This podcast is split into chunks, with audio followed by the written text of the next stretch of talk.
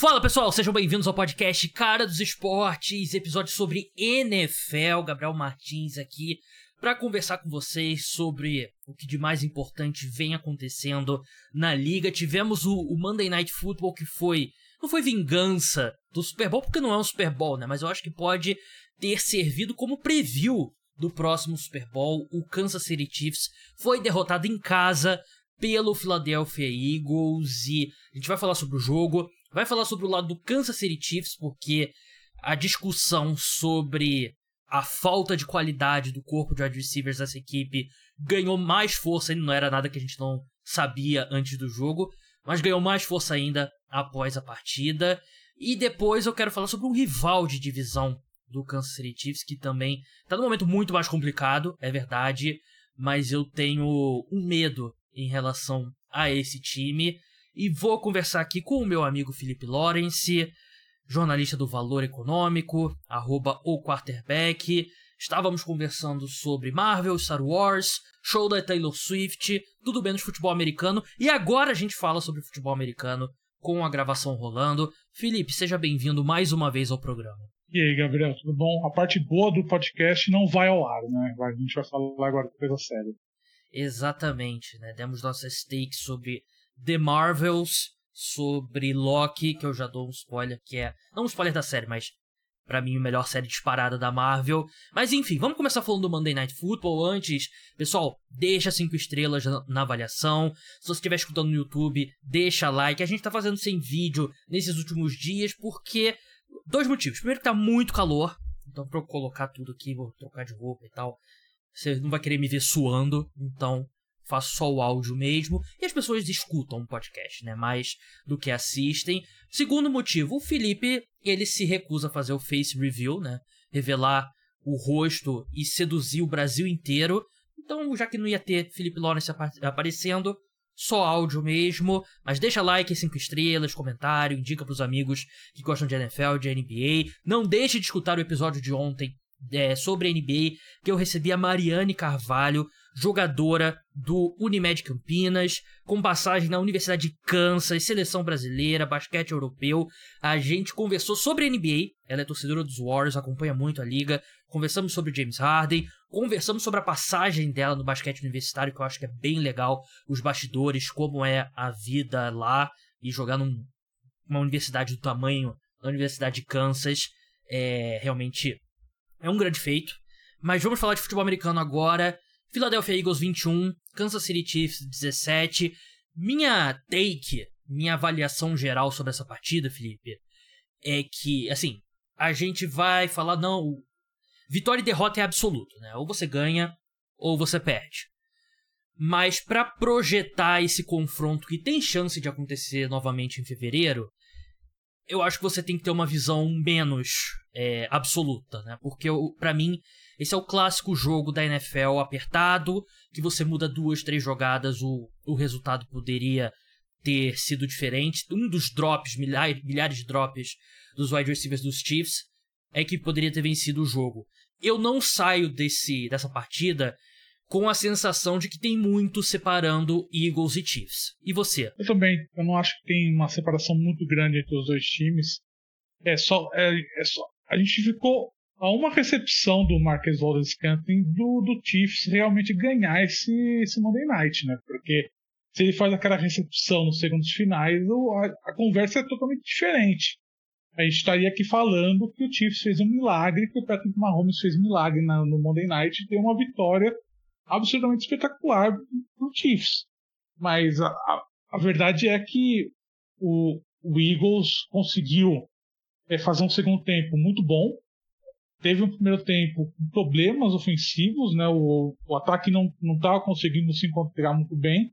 No segundo tempo, o Nick Sirianni conseguiu fazer adaptações, conseguiu é, montar o ataque de forma a explorar um pouco mais o centro de campo do, do Kansas City Chiefs, eu acho que é, explorou um pouco mais o, é, a fraqueza daquele, daquele miolo da defesa do, do Chiefs.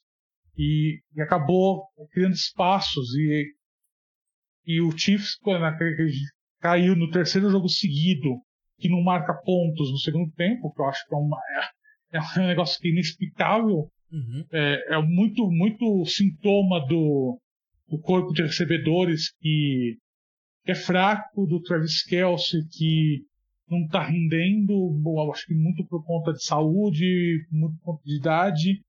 Então, mas acho que é um, mas então acho que é um, mas é, é como você bem disse, é um jogo que foi decidido no detalhe. Não acho que você você pega esse jogo de novo lá em fevereiro, no Super Bowl, daqui dois meses, não dá para falar que vai ser vai ser o mesmo resultado, que o, o Eagles vai ganhar de novo, tem, tem muito favoritismo. Uhum. Acho que você acho que você pode falar que nas conferências o Eagles é favorito na NFC. Acho que dá para falar que na NFC nesse momento está mais em aberto, porque o Chiefs está um pouco mais abalado em termos de em termos de estrutura de time. Acho que isso dá para falar. Acho, acho que essa é uma uma, uma, uma, uma consequência que dá para tirar do Monday Night Football, mas uhum. em termos de favoritismo pro Super Bowl, acho que não dá para falar muita coisa não. É, para mim são os dois times que eu apostaria que chegarão ao Super Bowl. É, a questão da, da AFC, até eu concordo tem. Assim. É porque é difícil, porque Ravens tem a questão física do, do Mark Andrews agora, que eu acho que é gigantesca para a equipe. E aí você começa a olhar para é, o Miami Dolphins, que tem suas próprias questões, né? O, Jacksonville Jaguars não é esse time. Me desculpe, torcedor dos Jaguars, mas eu tenho sido bem consistente aqui quanto à minha desconfiança. Então, na NFC você ainda tem um 49ers, você tem, tudo bem, o Detroit Lions vem de uma atuação ruim e tal, o próprio Dallas Cowboys. Eu acho que os Eagles, eles.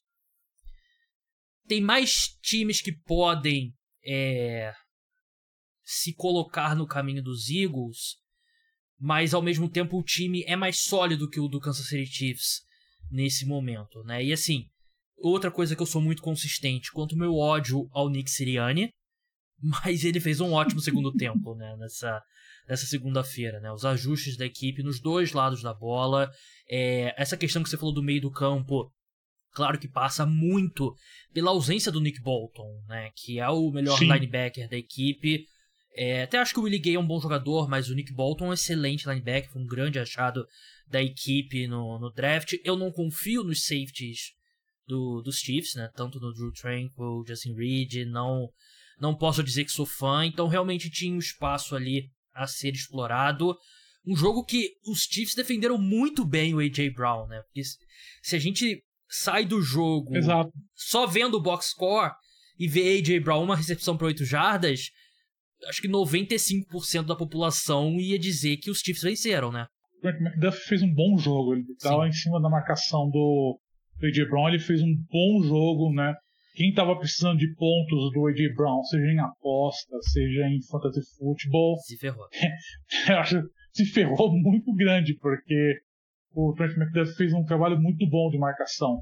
Graças então... ao nosso ex, eu e o Felipe, torcedores dos, dos Giants, temos que agradecer muito a Steve Spagnolo. Exato, exatamente, Steve Spagnolo, exato. E tá fazendo um trabalho que... fantástico esse ano na, na defesa dos Chiefs, que jogou muito bem nessa segunda-feira jogou e fez assim um trabalho de pressão em cima do Jalen Hurts, né?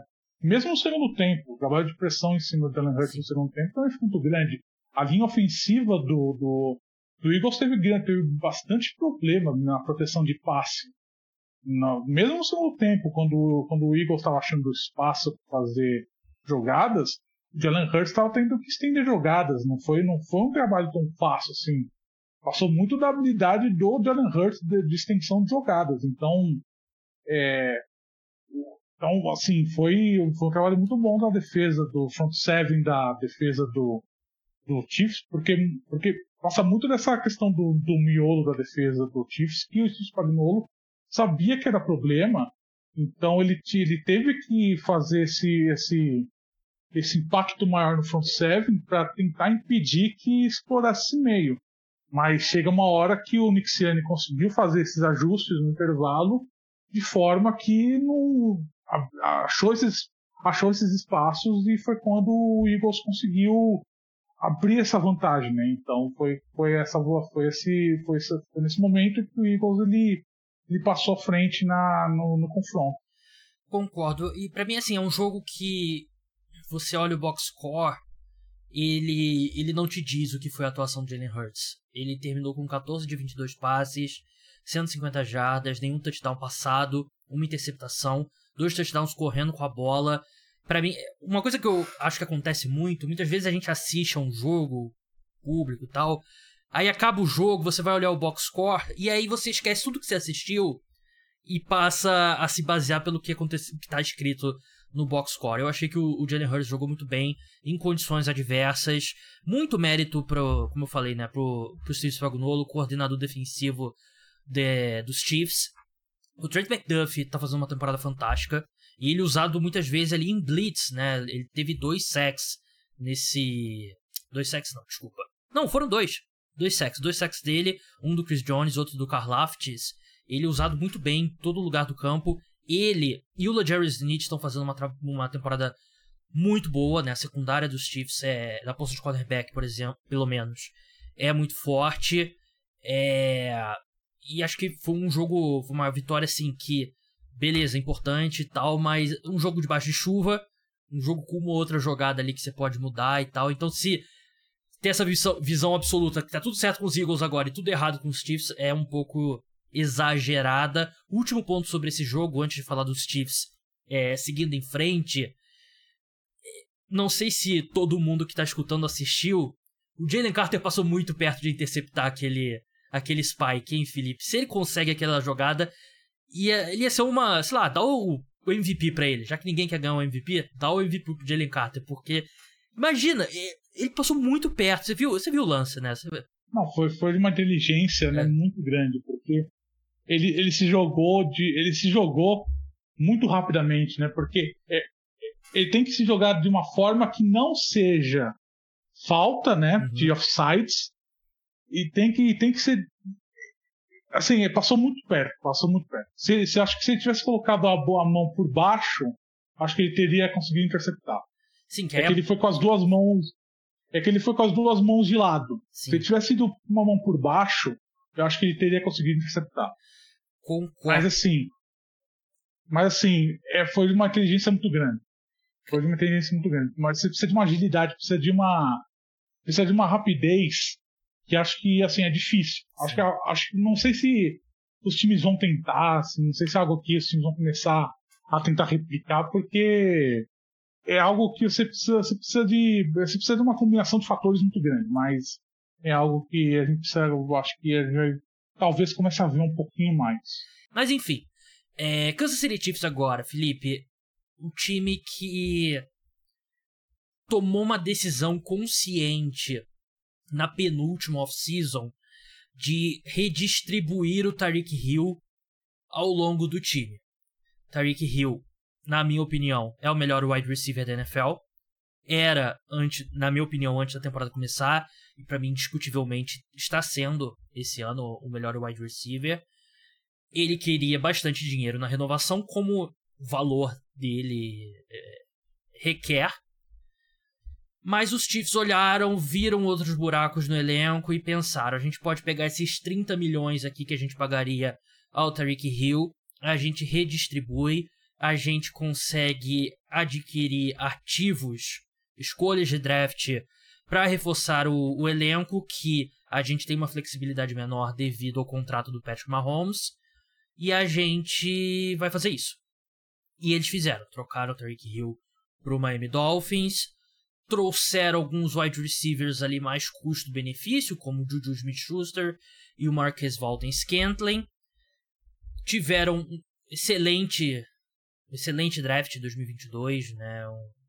O Chiefs vem de alguns bons drafts, né? A classe de 2022 foi muito boa e eles venceram o Super Bowl. Agora, 2023, era hora de encontrar de novo os caras custo-benefício no corpo de wide receivers, né? Você faz um apostas e você torce para que uma ou duas dê certo e no agregado você consiga ter um corpo de wide receivers minimamente capaz ali ao redor do, do Travis Kelsey e do Patrick Mahomes. Esse ano não deu certo. esse ano não funcionou. Porque eles têm talvez o pior top 3 no corpo de wide receivers na NFL atualmente. Não é exagero dizer isso, porque eu pensei no Carolina Panthers, mas o Adam Thielen tá tendo uma temporada muito boa, né? Com os Panthers. Ele no, nos Chiefs hoje em dia ele escolhia camisa, né? Ele fazia o que ele quisesse.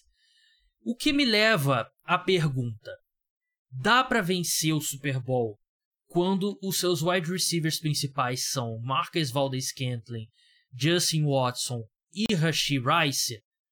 Eu escrevi sobre isso na newsletter dessa terça-feira dos apoiadores, mas antes eu quero a sua opinião, Felipe, porque tem sido frustrante para a torcida a quantidade de drop em momentos importantes. A gente viu o, o Marcus Valdez Scantling perdeu o jogo ontem, né, pro, pro Kansas City Chiefs.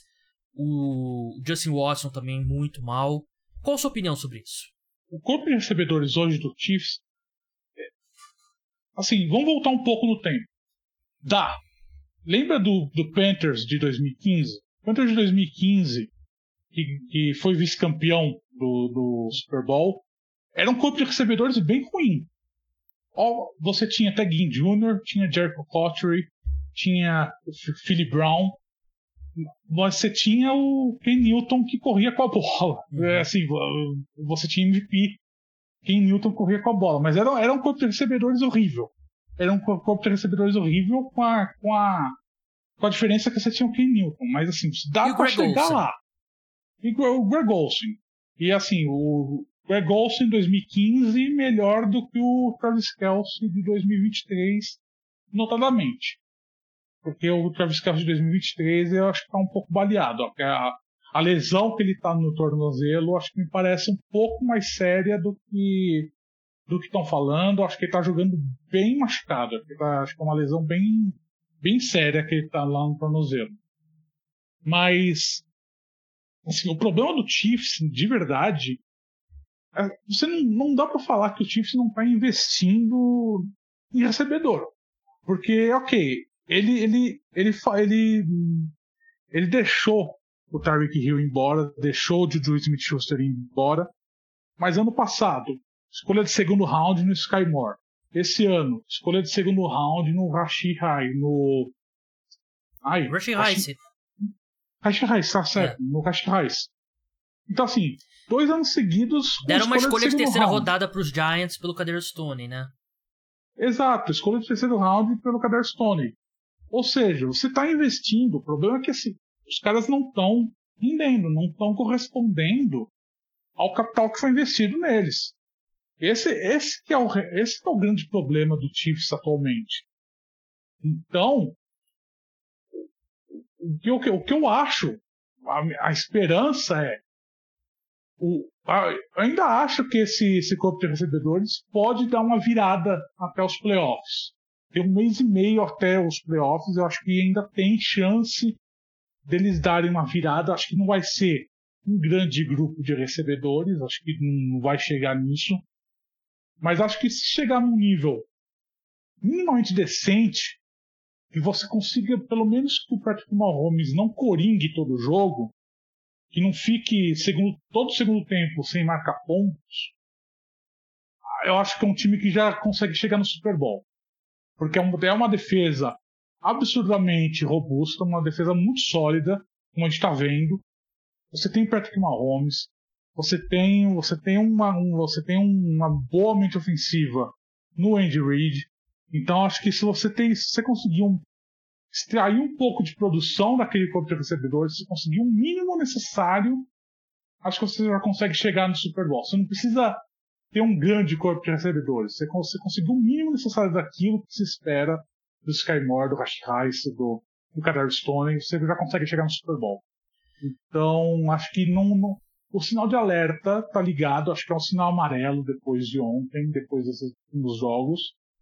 Mas acho que não é o fim do mundo, não é o cenário apocalíptico ainda. Uhum. Mas se você fica, se depender do Justin Watson todo jogo, aí é um problema. Chegar lá em dezembro, chegar lá no, chegar no divisional round e se sua referência no ataque for Justin Watson, aí você tem um problema. Aí, aí é um problema pro Chiefs aí você vai ter um sério problema. É, é aquela, que, aquela coisa, né? Se não tem como consertar, não, não é um problema. Porque não tem como consertar, né? Do, dia 21 de novembro, que a gente tá gravando aqui, a janela de troca já fechou. Você não vai conseguir free agent significativo, né? Então é, é esse grupo aí que tá. É, são eles. A minha a conclusão que eu tirei ali no, na minha newsletter é, é a mesma que a sua, no sentido que dá para vencer o Super Bowl com esse corpo de wide receivers. Só que a margem de erro é menor. Porque eu acho que é muito subestimado o quão importante o Juju Smith-Schuster foi no ano passado, né? Ele teve, vou pegar os números aqui do, do Juju Smith-Schuster, mas eu tenho quase certeza que ele passou de mil jardas na, na última temporada. E, calma aí, Stats, Pro Football Reference, recomendo, bom site de estatísticas. É, ele ficou, bateu na trave ali com 93, é, 933 jardas, teve 78 recepções, 100 alvos, né? Então ele foi importante nesse ataque, né? Mas ele tem, ele tem umas questões físicas e aí os Chiefs não quiseram renovar com ele, né? Mas eu acho que esse corpo de receivers é muito ruim, mas dá para vencer com ele, mas diminui a sua margem para erro, né? Como a gente viu ontem, né? Como a gente viu no Monday Night Football, os caras não conseguem pegar uma bola, quatro, cinco drops horríveis e você perde um jogo que você poderia ter vencido. Os Chiefs ainda têm um dos 10 melhores ataques da NFL em jogada, mas a seta tá apontando para baixo. E acho que muito desse, agora falando de grupo de recebedores como um todo, acho que poderia funcionar melhor se o Travis Kelsey fosse o Travis Kelsey. E eu concordo com você, que ele não tem parecido o Travis Kelsey, né? E pode ser lesão, como você falou, pode ser idade, ele já tem 34 anos, mas ele não tem sido. Não vou falar, pô, por causa do que ele tá namorando a Taylor Swift, ah, porque ele tá fazendo podcast. Não, não, não é, não, é, não é isso, não pelo é. amor de Deus. Não.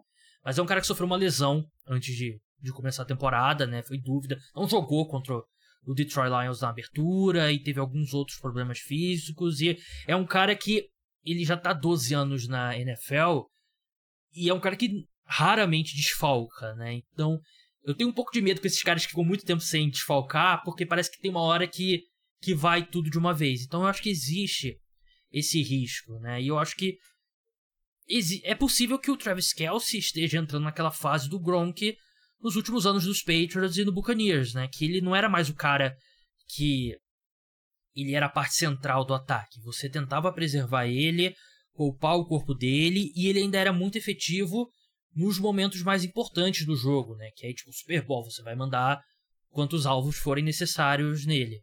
Mas se o Travis Kelsey não conseguir constantemente quebrar marcações duplas, o que não aconteceu nesse Monday Night Football, por exemplo, você tem os seus outros recebedores todos são caras que seriam wide receiver 4, na maioria dos times da NFL. E aí você vai ter que, snap após snap, contar com a genialidade do Mahomes. E por mais gênio que ele seja, não dá para ele tirar um coelho da cartola todo snap. Então acho que hoje é o grande ponto contra o Kansas City Chiefs, né? A falta de talento no corpo de wide receivers. E essa compensação, eu acho que, em relação ao time do, do ano passado, vem muito da defesa, na minha opinião, porque ainda mais num, num ano que os ataques estão menos potentes em geral, ter uma defesa forte como a dos Chiefs pode ser o, o que compense esse ataque mais fraco. Sim, acho que é você ter. Ainda mais quando chega nos playoffs, que é tiro curto, né? Que, que é jogo-jogo, e se, ainda mais se o, se o Chiefs pegar essa, essa folga né, na primeira rodada, vão ser podem ser três jogos. Se ele chegar ao Super Bowl, são três jogos, né? Então, assim, é, é tiro curto. Então, é. Você, você vai exigir muito mais a defesa. Um pouco, assim, você, você não depende tanto do ataque. Você dificilmente tem tiroteio no, nos playoffs, jogos que chegam, sei lá, 35, 40 pontos, né? Você tem jogos de 21, 24, 28 pontos. Então, assim, você uma situação pro Chiefs que, para esse Chiefs de atualmente, favorece a ele, né? Porque você vai ter uma defesa que tá tendo bom desempenho, um ataque, se, se você conseguir extrair o mínimo desses recebedores, você conta com uma Mahomes que está jogando em alto nível, Então, se, então você consegue, eu acho que você consegue tirar isso. Acho que não é o fim do mundo pro Chiefs. Acho que o Chiefs é quem ainda tem tem tem tem assim tem grandes chances estar, tá entre os favoritos.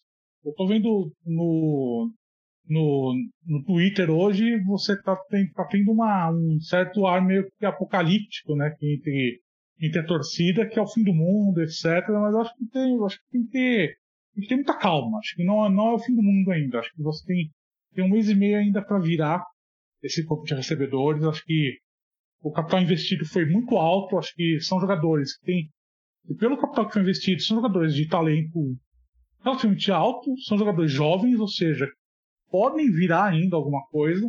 Jogadores de que não são de contrato alto, então pode ser que aconteça alguma coisa. Vai saber. Em um mês e meio. Pode ser que. Assim, tem. Porque no mercado não vai acontecer nada. Você não vai encontrar um jogador que vai chegar pela porta e vai fazer alguma coisa. No, no começo da temporada, a minha grande aposta era o Justin Ross. E resolveu bater na namorada. Então, assim. Não sei, não, não, não tem muito o que fazer agora. É. Mas também você tá querendo que o pessoal no Twitter seja ponderado, Felipe? Pô, você tá sendo. Ah. Você tá sendo irrealista aqui. É... E assim, pra gente encerrar Kansas City Chiefs. É, não é surpresa o que tá acontecendo. E quem acompanhou o off-season dos Chiefs, quem olhou pro, pro elenco do Kansas City Chiefs antes da temporada começar, sabia que era um grande risco, né, disso acontecer, né? E é, é a vida, não dá para ter um time perfeito. Você tem que tomar decisões. E eu nem acho que. Eu comecei a ver um sentimento de retroativamente. Ah, vocês trocaram o Tariq Hill e tal. O próprio Tariq Hill tweetou, né, no, durante o Monday Night Football. Mas eles tinham um plano, executaram um plano e venceram o Super Bowl com esse plano. Né? Não dá pra, pra dizer também que foi tudo errado. Vamos passar pro segundo tópico agora, que é um time da divisão do Kansas City Chiefs. É o Los Angeles Chargers os Chargers que estão no momento péssimo. Venceram quatro jogos, perderam seis. Um time que era um dos favoritos para conseguir uma das vagas no Wild Card. Acho que ninguém colocava eles como um time que poderia brigar com o Kansas City Chiefs, mas um time de um time de wild card, né? E nesse momento eles estão atrás do Las Vegas Raiders, né? que não tem nem técnico nesse momento, né? Tem técnico interino. Tiveram uma derrota bem dolorosa para o Green Bay Packers e uma derrota que eu diria com algumas similaridades da derrota do Kansas City Chiefs, né? Porque o que os Chargers, os wide receivers dos Chargers fizeram, mesmo que na Allen que terminou, é um grande wide receiver, terminou com bons números, mas o que o Keenan Allen fez, Quinton Johnson fez e companhia, custaram o jogo aos Chargers, porque o Justin Herbert jogou muito bem e foram drops atrás de drops do, dos recebedores dos Chargers. E eu confesso, Felipe, que pela primeira vez eu consegui enxergar o olhar do Philip Rivers no Justin Herbert. São dois caras bem diferentes em termos de é, personalidade, mas no final do jogo, o Herbert gritando ali desesperado com os recebedores, com o time, depois de perder, perder várias oportunidades, me lembrou um pouco o Philip Rivers, que é um cara quarterback talentosíssimo que ano após ano o time deixava a desejar. Aconteciam coisas que só aconteciam com os Chargers. E um cara que, em termos de talento, desempenho individual, eu acho que não é nenhum absurdo de colocar ele na frente dos contemporâneos dele, que é o Eli Manning e o Big Ben. E eu provavelmente, talento puro, eu provavelmente colocaria mesmo o Rivers na frente dos dois. Só que o Big Ben termina a carreira com um Super Bowl. Dois, na verdade, desculpa. Eli Manning termina com dois e o Rivers um monte de derrota dolorosa e, enfim, até ele deixar os Chargers para ir para os Colts. Eu tenho medo que a carreira do do Justin Herbert comece a se encaminhar por aí, porque eu sei que ele tem muitos haters atualmente, mas quem vê os jogos sabe que não é culpa do Herbert. É a franquia como um todo que deixa ele a desejar. Você acha que é um medo justificável? O Los Angeles Chargers é amaldiçoado. Boa noite. Até o próximo podcast. Fim do podcast. Fim do podcast. Não, mas assim. O, o grande problema é o Brandon Staley. O grande problema atualmente, no, o grande problema atualmente do, do, do Los Angeles Chargers é o Brandon Staley. Porque é um técnico que não está conseguindo resolver os problemas do, do Chargers. É um técnico. Já tá batendo que... boca com a imprensa, né? Sinal de técnico que sabe que tá, tá demitido. Exato. Né? Exato. Assim, além de bater boca com a imprensa, é um cara que fala muito, fala que. Ele fala os problemas que ele quer resolver, que ele sabe que tem que resolver, mas não resolve os problemas. É um, é um time que. De, é um time que, semana após semana, desde o ano passado, apresenta os mesmos problemas e não consegue resolver os problemas. Mudou de coordenador ofensivo e o ataque é o mesmo do ano passado. O Kellen Moore, não, não sei, o, você consegue ver alguma diferença do ataque do Chargers do ano passado para esse? Muito pouca. De verdade? E. Muito pouca. O que faz é, o denominador comum é o Brandon Staley, né? Exatamente. Então assim, então assim, o, o, o grande problema para mim é que, que ou o Brandon Staley é um grande é, é um grande controlador, ele, ele, tenta botar a mão em tudo, não deixa, não, não tá deixando o Moore implementar o, o ataque dele, ou o Moore não consegue porque o Justin Herbert não tá, não consegue se adaptar, só consegue só consegue executar aquele ataque. São essas duas opções. Mas mesmo defensivamente, os vícios da, do, do, do Chargers são os mesmos do ano passado. E o, o time não consegue, não está conseguindo resolver. Ou seja, é, é, é, é o problema, para mim, é o problema do Brandon Staley. Mas assim, se vai ser a mesma coisa que o Philip Rivers, aí a gente cai na, a gente cai no esoterismo realmente que o Chargers é amaldiçoado, porque você, você, você, tem que fazer uma contratação aqui que que eleve as qualidades do Justin Herbert. Você tem que contratar um técnico realmente que, que, que, que jogue junto com o Justin Herbert. Você tem que montar um elenco que, que fortaleça o Justin Herbert e que, que, faça que um título pro Chargers. Tem que fazer um esforço conjunto para isso. Não dá para fazer uma, um, não dá para fazer um time, pra fazer algo balanceado, porque você tem um jogador do calibre do Justin Herbert, é, é para você ter, assim, agora você tem que fazer todo um trabalho para potencializar o que ele apresenta como jogador, como quarterback. Não dá, não dá mais uhum. para você fazer, trazer um cara, fazer um CEO do time, trazer um técnico de mentalidade defensiva, porque senão realmente vai ser uma, vai ser um desperdício que foi o Philip Rivers. Corre o risco de cair nessa situação de ser um cara que vai ficar com uma vai ficar, vai ficar, vai cair no desespero, né? Vai cair numa, naquela, naquela coisa de angústia permanente, né? O cara chega, vai jogar angustiado, porque chega lá, sabe que porque ele já, já chega no Charger sabendo que, porra, pode ser um time amaldiçoado. E tá acontecendo a mesma coisa que aconteceu com o Philip Rivers. Então, assim, é uma situação meio bizarra, né? Você vê, aconteceu com, com o Justin Herbert, aconteceu 15 anos com o Flip Rivers. É, é, realmente bizarro, cara. Calma aí que meu microfone estava mutado. É, é como disse Karl Marx, né? A história se repete a primeira vez como tragédia e a segunda como farsa, né? E eu e você somos contemporâneos, né? A gente acompanha a NFL há muito tempo. Sei lá, oito anos atrás, acho que ainda era oito anos atrás por aí, era aquela coisa, né? No, no Red Zone ou na transmissão normal mesmo, né? Você tá no jogo do segundo horário e é o Philip Rivers correndo ali pra linha de scrimmage, tentando levar os Chargers a uma virada, né? E foi essa visão que eu tive no último domingo com os Chargers, né? Eu e é difícil acreditar que isso vai se repetir. Eu concordo quanto ao Staley. Eu tive uma verdadeira montanha russa com o Brandon Staley, né? Porque na época que ele foi contratado, eu não gostei. E por esses motivos que o Felipe alinhou mesmo, de você tem o Justin Herbert, você tem que alinhar ele com um, um treinador ofensivo. Não tem jeito, tem que ser uma mente ofensiva, tem que ser um cara ali que porque se o melhor dos cenários com o Brandon Staley, ele ia encontrar um bom coordenador ofensivo que ia se dar muito bem com o Justin Herbert e ia ser contratado no ano seguinte. Então, não, não funciona. Não gostei. No primeiro ano, me apaixonei pelo Brandon Staley, pelas decisões dele em quarta descida, muito agressivo.